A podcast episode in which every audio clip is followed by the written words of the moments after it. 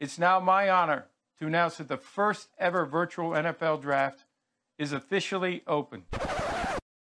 Sean bienvenidos a una nueva emisión de este podcast, realizado por aquellos que no fueron seleccionados y no les quedó de otra más que comentar e informar el acontecer semanal de su deporte favorito. Desde sus casas, ellos son los no drafteados, con Rodrigo Araiza y Aaron Mendoza.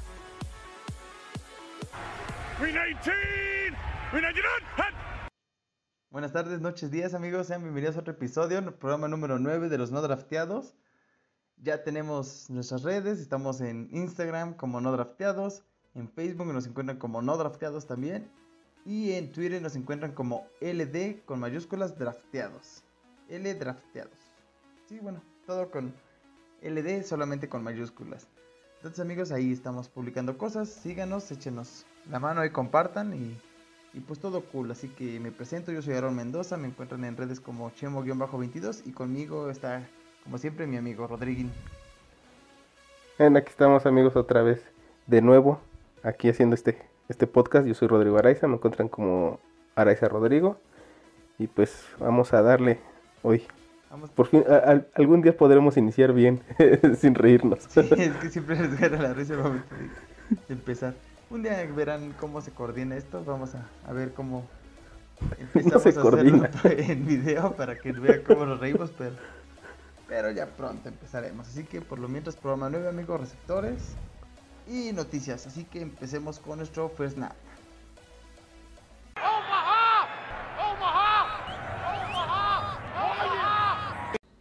Llega el momento, First Snap.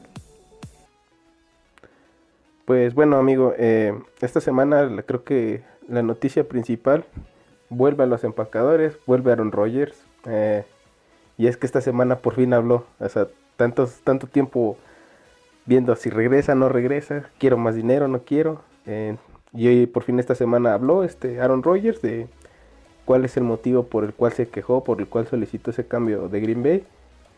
Eh, pues básicamente eh, podemos ver la entrevista ahí en diferentes plataformas por si gustan verlas. Este, la compartimos ya en, en, Twitter, eh, pero creo que está en inglés, entonces ahí más o menos van a hablarle. De todos modos, este, un poco de lo que dijo Aaron Rodgers es de que él no tiene problemas ni con sus compañeros ni con los coaches, que quiere mucho la organización, que ama, ama el amor de Jordan Love.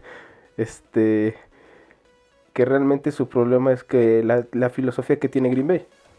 Sí, el hecho de comentar la filosofía, o sea, ya se van los puestos directivos. O sea, él ya por fin se dejaron los rumores, o sea, se fue como ESPN son los que hicieron la entrevista. Entonces se dejan completamente de rumores, o sea, de- de, que tararán. dijo, que no dijo, que mi amigo comentó, que hasta Peyton Manning nos dijo que ojalá y se quede ahí. O sea, se queda, se olvida todo eso y pues como comentas, o sea, él explicó que él no tiene él no tiene problemas con los compañeros, él no tiene problemas con los coaches, que pues en su momento se llegaba a pensar que era de los principales problemas el que hayan llevado a Jordan Love, que era uno de los de los principales enojos de Rodgers, que él dijo no, de hecho hasta el chico me cae bien, es bien buena onda. Eh, se comentaba Me gusta trabajar con él. el- o sea, se comentaba el hecho también de que llegaba a tener problemas con el coach, con este Matt LeFleur, que LeFleur. la relación no era que la relación no era la mejor entre ellos, pero también Rogers ha comentado que con él se la pasa muy bien, o sea, con él ha trabajado bien y al final de cuentas pues LeFleur le, le transformó, le está haciendo su pues tienen un, un playbook diseñado bien para Rogers, o sea, en el que Rogers pues funciona bien. Se siente cómodo. Sí, creo que eh, creo que LeFleur ha hecho un gran trabajo en, en el equipo. O sea, ya viéndolo como equipo, es un gran trabajo el que ha hecho este, este entrenador en jefe.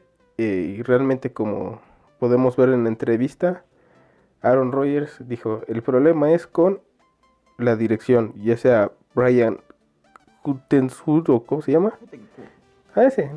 Ándale, ese.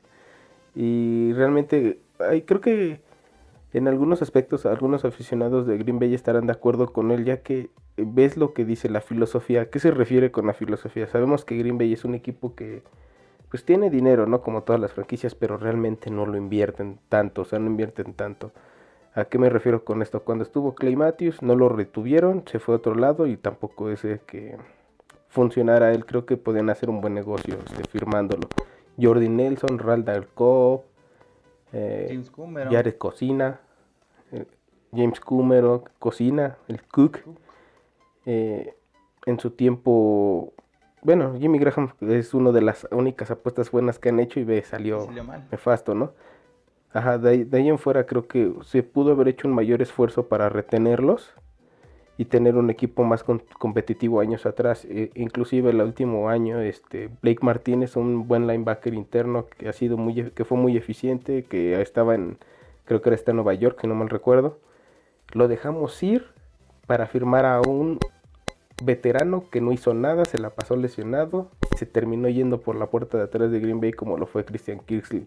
Entonces creo que en ese punto Rogers tiene razón. Creo que Green Bay no es muy para no se ha arriesgado para formar un buen pues han sido tontos o tímidos, no sé cómo decirlo. Y estos errores son los que hacen que pues, también uno uno se enoje. Si bien el equipo ya se nota que es un equipo para ser campeón, ¿desde cuándo se pudo haber hecho? Sí, no, el equipo con Rodgers, al final de cuentas, en la cabeza y como líder, pues ha, cumplido hasta cierto punto las expectativas, o sea, llegando a finales de conferencia. Siempre se ha perdido en el momento grande. O sea, antes se le recriminaba un poco a la defensa, eh, la defensa mejoró. O sea, se hicieron buenas elecciones de draft, se trajo un perímetro pues joven, rápido, que ha terminado de cumplir. O sea, seguimos eh, batallando en la parte de linebackers. Pero pues aquí es otra de las cuestiones. Por ejemplo, en su momento, pues Blake Martínez era la solución al linebacker central que buscaban los empacadores. Y por problemas con al negociar su contrato, terminó yéndose a, a los gigantes. O sea, creo que el problema con ellos terminó siendo de medio millón de dólares. O sea, Sí, no es bueno, nosotros hablamos como de medio millón como si fuera nada. Pero pues, obviamente, por ejemplo, para ellos, pues también ellos buscan lo mejor y lo, pues en cuestiones personales, ¿no? O sea, lo que les acomode. Y pues sí, o sea, con Blake Martínez realmente no era tanto la negociación, no tanto lo que se buscaba, pero la administración decidió que era mejor dejarlo ir. Y pues el año pasado tuvimos broncas otra vez con los linebackers que no tacleaban, no terminaban de hacer un buen tacleo. Jugábamos con linebackers. de- Bueno, o sea, pero el- pues la principal, ¿no? O sea, porque al final de cuentas el año pasado lo que nos resultó fue el, el perímetro. Sí, O sea, el perímetro. Al final falló en nuestro, falló en, en momentos decisivos que era la final de conferencia, pues Aaron Kevin King. King se lo comieron. Pero pues este, o sea, el problema de los linebackers se ha, se ha traído toda la temporada. Entonces eso también es cosa de Gutekunst, que es la negociación de los contratos. Y pues al final de cuentas Rogers ya tiró como la pedrada grande del yo no tengo ese problema, yo no tengo problemas con la organización, solamente tengo problemas con la cultura o la filosofía que tienen al dirigirla. Sí, esto, pues esto creo que, que da un poquito de aliento a Green Bay porque ya sabemos cuál es la solución. Que la tomen, pues quién sabe. O si no, pues creo que también la otra solución sería ofrecerle un contrato jugoso donde se den cuenta que se está invirtiendo en él que, y donde se le plantee realmente qué es lo que se quiere hacer. Creo que eso es lo que realmente necesita. Ahorita que está en Hawái, pues ya le mandan su contratito. Y Sí, no, o sea, de hecho también empezaron los OTAs, los juegos, los entrenamientos, pues son voluntarios todavía, o sea, todavía no es obligatorio que se presenten. Rogers y cuatro de los cinco receptores titulares creo que no han, no han aparecido, ajá. pero pues, o sea, se publicaron las fotos de Aaron Rodgers bien, bien preocupado en Hawái con su prometida. Entonces, pues, o sea, Rogers está tranquilo, Rogers sabe tal vez lo que, lo que vale. espera, lo que él quiere. Pero pues, o sea, él ya también se ha dicho que la organización no va a canjear a Rodgers, o sea, no lo van a, Soltar. o sea, no lo van a soltar por lo menos, entonces pues ya. Ahorita Green Bay empezó a hacer reestructuraciones de contratos otra vez, pues obteniendo un poquito más de tope salarial y pues veamos en, en quién se lo invierte, ¿no? Y eso. Y hablando de a quién se lo inviertes, Exacto. Julito Jones. El Julito Jones. Julio Jones, uno de los mejores receptores de los últimos tiempos, amigo, receptor de Atlanta, número 11 para que lo ubiquen. Pues, dejó la dejó su organización, dejó la organización que pues en la que brilló, así que ahora la pregunta es ¿A dónde nos vamos? Pues sí, mira, este, el caso de Julio Jones es algo gracioso. eh, digo, oficialmente todavía no sale de Atlanta, ¿no? Pero pues ya dejó entrever de que su futuro no está ahí. Dice, prácticamente puso estoy fuera de, de ahí, de allí. y este quiere, de, quiere decir que él ya solicitó su cambio. Está, Atlanta tiene que analizar cuál es la mejor oferta para ellos, ya sea vía draft, vía jugadores. Digo, dinero pues casi no se comercia, ¿no? Pero tiene que ver qué es lo que le conviene, ya que Aaron, Aaron, Aaron Jones, pendejo. Este. Julio Jones, discúlpenme. Este dijo que, que quiere ganar. O sea, su, su meta ya ahorita ya es ganar. Creo que dinero ya hecho a lo largo de su carrera. Entonces, lo que busca es un equipo ganador y creo que hay muchos que estarían interesados en hacerse de sus servicios, como lo fue inclusive salió Arizona, no sé para qué quiere más receptores, Otro. otro más, ah, Otro para. para jugar tocho, ¿no? Que Bueno. ha hecho. Que ha hecho buen equipo, pero no es. Bueno, no sé, yo no confiaría en Kyle Murray tal. Todavía. Es un buen coreback, se mueve bien, pero no sé si tenga la. Pues la calidad de, Ajá. de ganar un Super Bowl todavía. También apenas vi que muchos fans de los Pats andan emocionados porque dicen que por ahí puede haber un, un cambio por Julio Jones. Digo, la cultura que tiene Bill Belichick no los caracteriza por hacer esos grandes cambios, pero pues llegar, digo, es un equipo que te puede llamar la atención, sobre todo por el entrenador que tienen y por la proyección que se ve que este año van a ser mucho más competitivos. Aaron Rodgers decían que estaban buscando, este, está- Aaron Rodgers podría regresar o sería una de las claves contratar a Julio Jones para convencerlo y para mostrarle que esa filosofía que tanto dice está cambiando. Puede ser también una opción para Green Bay, más que ahorita están haciendo ese, ese espacio en el top salarial. Hay varios equipos interesados. Eh, han comentado los Falcons que de preferencia no lo cambian a un equipo de la Nacional. Pues obviamente para no tenerlo como, como factor como factor que evite que ellos lleguen o que logren algo pues relevante esta temporada. Pero pues al final de cuentas esto es negocio, así que el equipo que se que le dé una mejor oferta a los Falcons, pues va a poder hacerse de los servicios de, de este receptor. Ahora la cuestión, amigo, es receptor de 32 años, uno al pro. ¿Vale la pena dar una primera selección de draft por él? ¿O ya estás negociando una segunda, una tercera selección? O sea, tal vez des la segunda y la tercera, o, des, o si das la primera. O sea, como que los equipos aquí a considerar es eso. O sea, ya es un jugador pues ya veterano. Entonces, pues... O sea, en el mejor de los casos le quedan unos 5 o 6 años todavía de rendimiento a alto nivel. Pero pues en el mejor de los casos. sí, así que- es algo a considerar, digo, yo creo que viendo las negociaciones últimamente podrían dar una segunda asegurada que se puede convertir en primera y a veces esas negociaciones de acuerdo al rendimiento que tenga Julio Jones, digo, también es cuestión de ver esos, esos movimientos un poco raros que hacen, como el que hicieron con Carson Wentz, que tiene segunda asegurada, pero si su buen si el rendimiento es bueno, esa segunda se convierte en primera, entonces puede que que por ahí sea el cambio. O sea, tienen que asegurar al equipo que recibe a Julio Jones que va a ser una buena temporada de él para soltar esa, esa gran selección de draft y no irse al, al segundo plano.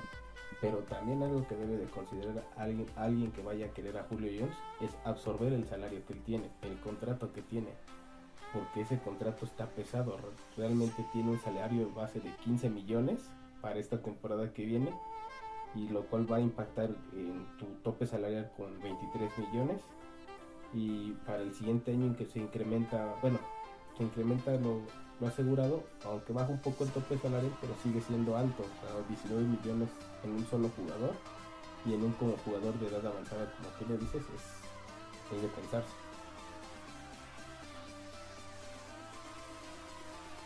Sea, entonces esperemos a ver qué es lo que ocurre. Seguramente en la siguiente semana ya estará pues algún equipo ya mostrando más interés en el cual ya tal vez se cierren esas opciones. Ahorita se hablaba de 5 o 6 equipos más o menos de los que podrían hacerse de pues de este juego. Pero pues sí, esa es a considerar. También recordemos que acaba de pasar el draft. Llegan buenos receptores, llegan receptores con contratos de novatos que no, no pegan tanto en el tope salarial. Entonces, pues al final de cuentas ver cuál se puede estructurar mejor, cuál puede absorber ese salario Y al final de cuentas también es un equipo que pues a Julio Jones le gusta, o sea, por mucho que varios equipos digan, nosotros te podemos adoptar o nosotros te podemos traer, pues él también tiene que considerar que es un equipo con posibilidades o con, con esperanzas de ganar, como en su momento, por ejemplo, también lo hizo JJ Watt. Es un jugador que ya tuvo su tiempo, ya tuvo tal vez sus mejores años. Lo que él ya quiere es un anillo de Super Bowl, o sea, lo que ellos quieren es ya tener ese tipo de cosas. Y pues ya buscan un equipo que sea, Sí, que sea opción que para eso. También ya firmó como que, no su suplente, pero un jugador bueno como lo es Tajay Sharp, proveniente de, de los Tennessee Titans. Entonces, creo que esto es cuestión de días para que se anuncie el cambio. Nada más es ver a dónde y, y ojalá Julio Jones pues, logre eso de, de ganar realmente, conseguir un, un anillo, porque creo que es un gran receptor, lo ha demostrado. Simplemente le falta ganar algo, algo importante en su carrera. Sí, no olvidemos que estuvo cerca con los, Tres con los puntos, ma- saco- tres- con tres con los puntos halcones de Atlanta. pero pues se quedó ahí, se quedó cerca de. Entonces, hablando de esto, de Julio Jones y de lo que podría impactar en el tope salarial, amigo, vamos a nuestra amigo, tercera sí, pues noticia. es que hoy, bueno, miércoles, hoy miércoles se está grabando, o, bueno, el día miércoles para ser exacto, este, eh, se anunció que se prevé que para el siguiente año, para la temporada 2022, se extienda eh, el tope salarial de cada equipo en alrededor de 30 millones, de acuerdo a las proyecciones que se tienen de ingresos de la liga para el siguiente año. Esto quiere decir que de, de los 182 millones que, que este año maneja el tope salarial, para la siguiente temporada sea de alrededor de 208, 282 millones, entonces 200, 208, 202 millones, perdón, muchos números. este, esto en qué beneficia? Pues beneficia a todos los equipos ya que van a tener mayor maniobrabilidad tanto en agencia libre como en la reestructuración o en- la extensión de contratos a sus a sus figuras.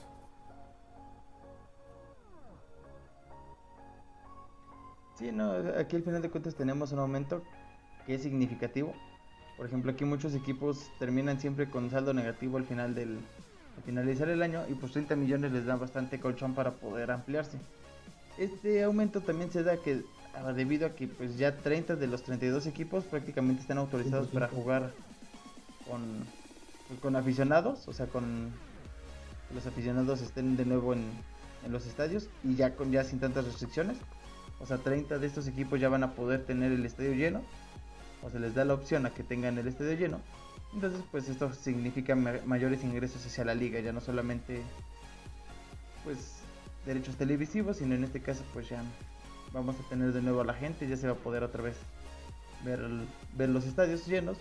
Y pues el hecho de que varios equipos tienen el factor aficionado ruido, que es bastante ejemplo, beneficioso para ellos. Me parece en los, en los Ángeles creo que todavía no lo dicen, pero Carolina y Green Bay ya, ya dijeron que van a estar al, al 100%, entonces eso va a ser muy bueno para ellos, tanto como tú dices en lo económico como en el ánimo que inyectan en los partidos. Y además cabe resaltar que este incremento en el salario dicen que está estipulado a 30 millones y si llega a haber muchas más ganancias, se va a invertir en lo que se perdió por lo de la pandemia, tanto en, en beneficios para los jugadores y para todas las o para toda la gente que rodea las organizaciones y creo que eso es bueno, ojalá también puedan generar más dinero para ayudar a, no solo a los jugadores a, a seguir ganando bien, sino a todos los que están dentro de las organizaciones. Sí, exacto. Aquí no olvidemos que hay, o sea, los que venden los boletos, los que barren el estadio, los que cortan, o sea, todo, todo, todo eso es- realmente generas ingresos. Muchos de esos ingresos los recuperas con entradas. Entonces, pues también es una buena noticia para todos los que forman parte como tal de la organización. O sea, todas las personas que no son jugadores, que están pertenecientes al, pues al staff de mantenimiento, al staff de coacheo. Así que pues es una, es una buena opción para, para esta liga y no olvidemos que esto se lleva a cabo siempre siempre con la liga como tal es bueno negociaciones entre la liga los dueños y los jugadores. O sea, el sindicato de jugadores también está muy, muy presente en estos cambios, así que pues es un buen avance para la liga, es algo pues muy cool en este, en este punto que se hayan puesto de acuerdo, lo, que se hayan puesto de acuerdo y pues vamos a ya con esto damos damos fin a nuestro snap y vamos a empezar a nuestro playbook. Block in the back, number 80. It's the grocery list here. Personal foul, number two of the re- of the receiving team, blocking while out of bounds. Holding, number 18. Ash, yo me cansé. No entiendo nada. Mejor cámbiale. Mm, Mejor escucha el playbook. Bueno, eh, amigos, hoy en el playbook, eh, bueno, esta semana en el playbook tenemos la posición de los receptores. ¿Quiénes son los receptores? Pues normalmente son los jugadores que se encuentran a los extremos de la ofensiva, alineados, eh, específicamente como, para no errarnos. Uno sobre uno sobre la línea, bueno, los uno o dos sobre la línea depende de la formación, ya que existe la restricción de que solamente los extremos de las líneas pueden salir a pase. Así es. Bueno, cabe resaltar que existen tres tipos de receptores y creo que normalmente los, los logramos distinguir. eh, el cual es el receptor X, que es el llamado también eh, ala, ala abierta. Este se ubica al lado contrario del ala cerrada. El flanker siempre. o receptor. Ajá, bueno, sí, siempre. El flanker o receptor Z. ¿sí? Z. eh, y ese se encuentra del lado contrario del ala abierta. O sea, a del lado, del lado. Ahora sí que de la- del mismo lado que el ala cerrada. O- Es el lado corto del campo. Usualmente es el que y- se coloca el lado corto, el X es el lado amplio. Y el slot, el slot o Y, que es el más pequeñito y normalmente está en la parte interna del campo. Sí, aquí Sí. por ejemplo tenemos los tres receptores. La posición como tal ustedes la van a encontrar como WR, que es wide receiver en inglés. No sé qué significa el wide, pero pues aquí se termina traduciendo como receptor. Entonces pues tenemos tres tipos de receptores, como bien lo comentas. Se les da letras X, Y, Z. El, el X es el receptor más abierto. El Z es campo corto o un poquito, digamos, bueno, más cerradito.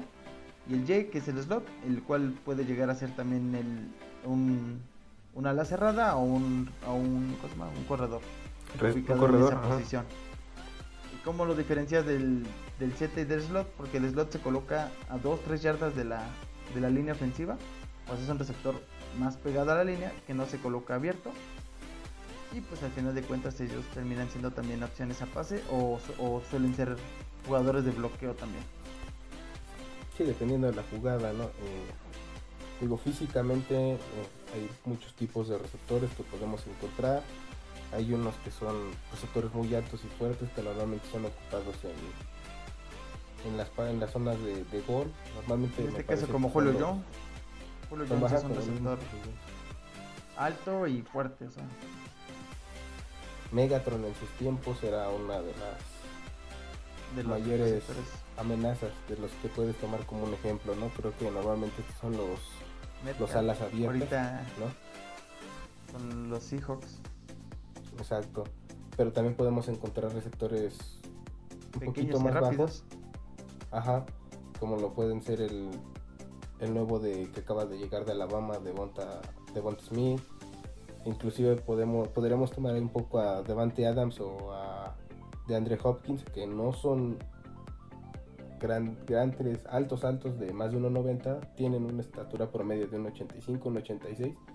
Pero tienen un gran salto, o sea, tienen mucha mucha estatura. También está el receptor de Búfalo que era de los vikingos. ¿Cómo se llama? Ah, ah, ah, ah, ah. Este... Stephon Dix. Stephon. Ajá. sí, yo también este... Este- ¿Cómo se pudo, son- pudo olvidar el nombre Stephon? Son, son receptores que ya tienden a ser más pequeños. Por ejemplo, también para que lo puedan ubicar bien, en eh, los Patriotas en sus años de campeonato tenían un equipo de receptores pequeños. O sea, eran de manos muy seguras, como era Edelman y Walker. O sea, son receptores Amendola. que... Amendola, o sea, son receptores que pese a su, a su baja estatura a comparación de, de otros receptores, pues tienen unas manos muy seguras, así que pues usualmente cuando te cuando pues, vas como que de qué posición voy, si eres flaco y alto, vas de receptor. O sea, entonces, ¿por qué? Porque se busca aprovechar mucho tu altura para el momento de poder buscar un balón. Pero pues también hay chaparritos que llegan a ser muy buenos receptores. Pero los mandan de slot, ¿no? Ajá, o sea que la... Pero pues en este caso pues la complexión no es, no es un factor clave con ellos. O sea, realmente lo que tiene que tener un buen receptor es velocidad. Manos que tenga seguras. una buena, una buena pues, exacto, calidad de manos. Y que pueda hacer sus trayectorias bien. O sea, que sepa leer bien a las defensivas para poder colocarse en el momento y, y lugar exacto para poder atrapar un pase. Estos también Sí, llegan a bloquear, pero pues sus bloqueos tienden a ser más tranquilos. O sea, Los cracks, pocas ¿no? veces Que lo, dicen de- pocas, ajá, pocas veces de los vas, a, sorpresa. los vas a ver haciendo un bloqueo muy extenso. Usualmente lo que hacen es acompañar y pues con su velocidad estorbar un poquito al, al defensivo, hacer lo que pierda 2-3 segundos para que el- su compañero pueda pasar y pues 2-3 segundos aquí son 20-30 yardas, así que pues es bastante, bastante tiempo. Inclusive hay jugadas que son como de engaño en los que ellos salen corriendo una ruta simplemente para llevarse al corner o al safety, al perímetro y así cumplen con su trabajo. Y pues hay que recordar que volviendo al tema un poquito del slot y de los tipos de receptores, esa época que tú tocaste de los Patriotas que eran muy pequeños, ellos como que explotaron mucho estas posiciones, eh, tanto de slot como eh, de todos los receptores en sí, ya que ahí podíamos ver el trabajo específico que hacían estos, estos receptores. Y bueno, tocando el tema de los números, pues los receptores con la nueva regla, vamos a ver a muchos receptores con el número del 1 al 49 o del 80 al 89. Ahora sí va a ser un poquito variado el número que vamos a ver en estos receptores, que normalmente del 1 al 19 y Ah, no, del 10 al 19 me parece y del 80 al 89 nada más. Sí, no sé, ya, ya an- antes estabas acostumbrados a que el receptor era el 80, o sea, un número más, más bajillo, pero sí, ya con la ampliación de la, de la regla, pues ya, van a, vas a ver alineados números ya más altos, y sí son del, desde el 1, desde el 1 ya se, se amplía, porque antes ya eran del 10 al 19 y del 80 al 89, pero sí, ya con, la, con el cambio de regla ya vas a ver jugadores que, toman ya números pues, más bajos para para su posición. Y pues no olvidemos que en, bueno, en fútbol colegial muchos de los receptores son los que usan los números más bajos. O sea, se empezaron a... Bueno, usaban esa, esa formación y esos números para, para sus posiciones. Sí, es que en colegial juegan mucho el empty con 5 receptores o formaciones muy abiertas, ¿no? entonces necesitan tener muchos, muchos números. Sí, entonces nada más para ubicación rápida, los receptores amigos son los que se van a colocar a los extremos o van a estar fuera de la línea, o sea, fuera de los tackles. Usualmente esos son los receptores, ahí vale como receptor. Siempre tiene que haber uh, de cajón dos alineados sobre, sobre la línea. En este caso también vale el ala cerrada como receptor para que se alineen. Los demás tienen que estar un pasito atrás y de hecho es curioso cuando se van a alinear porque ustedes van a ver cómo llegan con el oficial y les tiran el bracito. O sea, llega y les tira el bracito. En ese momento él está pidiendo alineación. Si les tira el bracito de ladito, o sea, completamente de lado, es que él está alineado sobre la línea.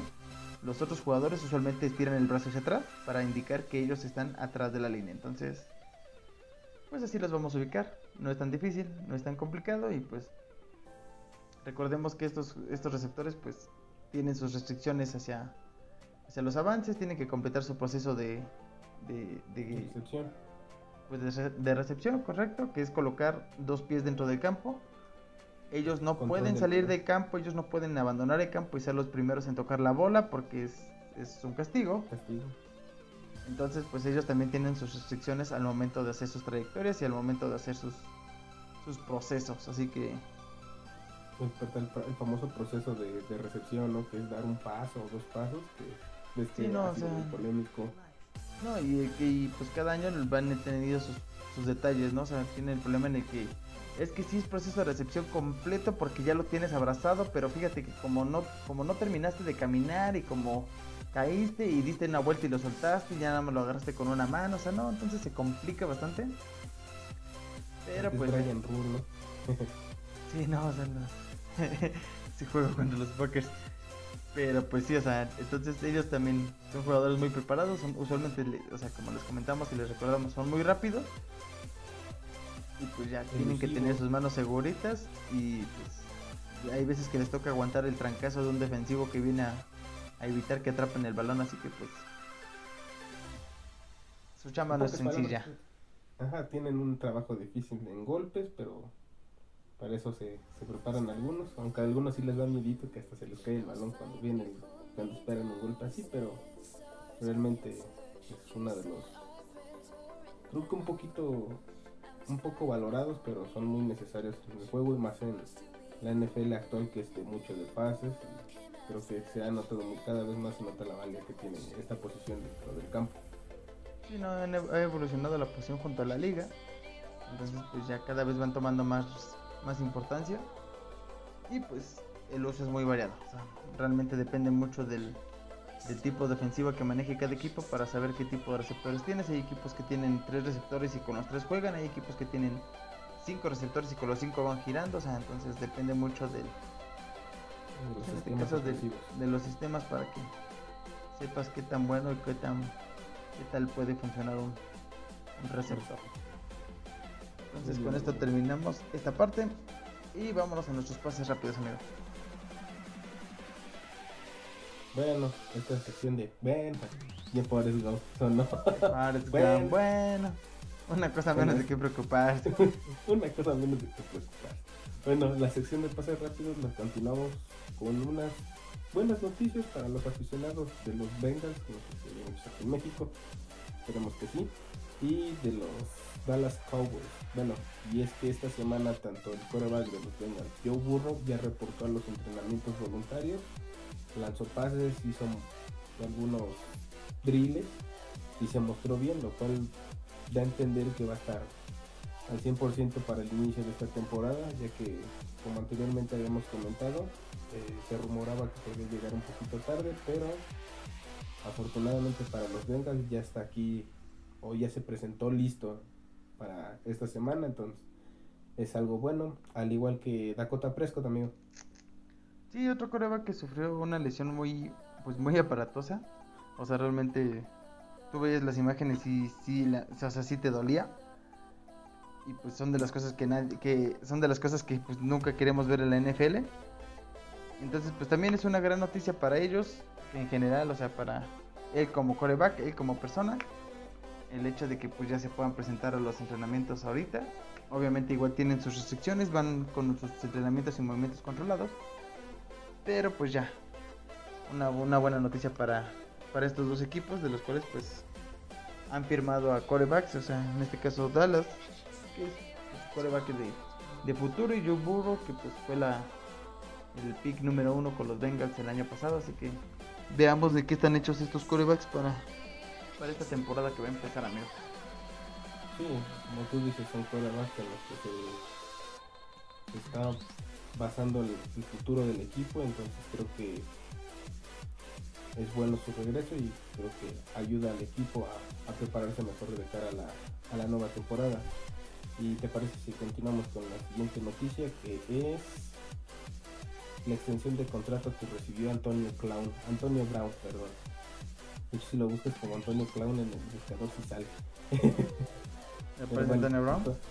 Ajá, sí, salen sus fotos. Pero bueno, ahora sí hablando de, esto ya serio, eh, Antonio Brown firmó una extensión de contrato. Bueno, desde inicios de semana se manejó que lo iban a contratar y estaban diciendo que solamente era cuestión de que pasara los los exámenes físicos que, se le iban a realizar martes y miércoles o martes precisamente ya que se había realizado una operación en la en la rodilla y bueno ayer se anunció en el transcurso del día se anunció que sí ya pasó sus exámenes físicos por lo cual se hace su extensión de contrato de, de seis- por 6.25 millones de dólares y un garantizado de 3.1 eh, creo que es muy bueno para tanto para Tampa Bay como para él el- este acuerdo Sí, no, Antonio Brown ha sido de los mejores receptores que ha tenido la liga en los últimos tiempos. El año pasado no fue usado en, como decirlo, como receptor 1 para los Bucaneros. Pero pues ahí estuvo para momentos claves con Tom Brady. Entonces también siempre es bueno tener un receptor de manos seguros, un receptor fuerte. Y ya se ha mantenido pues dentro de lo que cabe y con buenos términos. O sea, ya no, ya no se ha metido en tantos problemas legales, tantos problemas fuera de la liga. Así que pues es una buena noticia para los Bucaneros de Tampa Bay y pues para Antonio Brown que también se merece ese tipo de, equipos. O sea, es un quarterback, un quarterback es un receptor que, que trabaja muy bien. Y pues como te digo, o sea, él ya también ya entiende que su papel en la, en la institución ya no es el receptor 1, sino es un receptor, ajá, sino es un receptor de, de complemento. Sí, realmente creo que Tampa Bay tiene uno de los mejores grupos de receptores y lograr renovar a Antonio Brown que sigue que sigue manteniendo este grupo intacto y eso es bueno ya que va a ser una defensa difícil de parar ya vas a necesitar tres grandes corners para poder pararlos, ¿no? Que son tanto Mike Evans, Goodwin, que no me acuerdo cómo se llaman, y Antonio Brown. Entonces aquí ahora vamos con nuestra siguiente notita, amigo, que es el hecho de los pobres jugadores que ya no van a, bueno, de los equipos que ya no van a contar con ese tipo de armas, alguien seguro, alguien de confianza. Los potros de Indianápolis, amigos, debido a que Adam Vinatieri ha anunciado su retiro de la liga. sí la noticia más fresquita que hay, ¿no? Eh, lamentablemente este este estelar pateador de tanto de los potros como de de los patriotas donde, donde empezó me parece si no mal recuerdo anunció que en la noche miércoles en la noche que en el, en el show de Pat McAfee igual un ex pateador que por fin este año se retiraría de- ya está en proceso todo, todo lo que tienen que hacer, entonces ya no contaremos con Adam Vinatieri a sus 48 años de edad, decidió decirle adiós a la, a la NFL. Bueno, ese es un pateador de esos que te salvaban juegos. En su momento ahorita, o sea, ahorita vi una estadística precisamente que solamente en tres momentos en el Super Bowl, bueno, a lo largo de la historia del Super Bowl, una patada ha sido decisiva en los últimos 10 segundos y de esos tres momentos, dos lo tiene Adam Vinatieri. O sea, en este caso con los Patriotas. Pero pues, ya, o sea, ya a sus 48 añitos él dijo, ¿saben qué? Ya mueren. Este es momento de irnos a casa.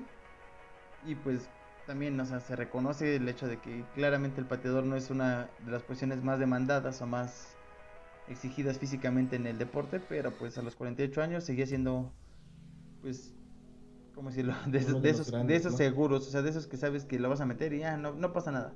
O sea, ahorita lo metemos y él anota, entonces, pues triste para los potros, para ver a quién, pues a quién se terminan de llevar, a ver a quién contratan para llenar ese hueco y pues se nos retiró Adam Vinatieri, amigo. Sí, y creo que ya era tiempo, digo, como tú dices, era uno de los más certeros, ya a últimos años te fallaba por potencia, pero no por, por dirección, entonces creo que fue una gran decisión, digo, es el líder, el- es uno de los líderes de puntos en la historia de, de la, de la NFL, ya que anotó do- 2.673 puntos, contando los que hizo con los Patriotas y con los Potros de Indianapolis, entonces un gran jugador se va, como tú dices, no es muy demandado, no es reconocida la posición, si bien es de las más longevas, pero también es una posición demandante ya que necesitas ser especialista en lo que, en lo que hace. Sí, o sea, exacto. O sea, tienes un momento para demostrar lo que eres bueno. O sea, todo lo que te pagan, necesitas un momento, una jugada para hacerlo. O sea, y muchas veces estas posiciones luchan contra, pues uno, el hecho de que 11 cuates te quieran pegar o que te quieran detener. Y dos, pues el hecho del- de la presión del público. Tres, la presión que tienes o que puedes llegar a tener por parte de, de tu mismo equipo al saber que tus jugadas son especiales, o sea, son de determinantes. Y pues también hemos visto el caso de equipos que se la juegan luego por una patada y la fallan y pues terminan perdiendo los encuentros. Deja los Y pues en este caso también hay equipos que apuestan mucho a, a su pateador, así que pues se nos fue el certero Adam Vinatieri, amigo. Sí, además es una posición muy infra- infravalorada. Recordemos esos dos supertazo- supertazones que ganaron los Patriotas. Tuvo mucho que ver Este Adam Vinatieri, muchos no lo recuerdan, seguro que algunos fans patos de ahora ni siquiera se acuerdan de él. Entonces, se va a uno de los de los históricos, de seguro va a estar en el Salón de la Fama. Pues, lástima, ya no veremos más a Adam Vinatieri.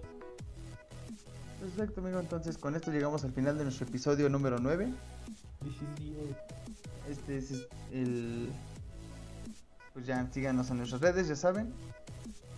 Tenemos el Instagram que es no drafteados, el Facebook que es los no drafteados, el Twitter que es. L, L drafteados, LD con mayúscula. También en los personales, que es Araiza Rodrigo, el tuyo Chemo-22, ¿no? O como sí, algo así, ¿no? Sí, sí, sí, sí, ese merito, ya te lo aprendiste, así que. ya. Son los dos Ya. seguidores que tenemos. Amigo, así que pues ahí, ahí chequenlo, chequen los contenidos. Estamos, bueno, vamos a empezar a subir ahora sí ya en Facebook.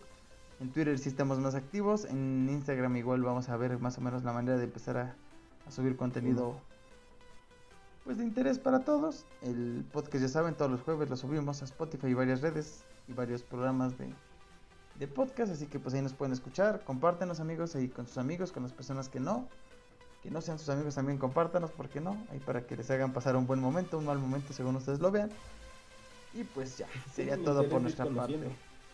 ¿No? Sobre todo, interés de ir conociendo poco a poco. Es, es de, es- para esto es este podcast, ¿no? Exacto, amigo. Así que entonces pues ya, llegamos al final. Así que cuídense mucho y bonito día.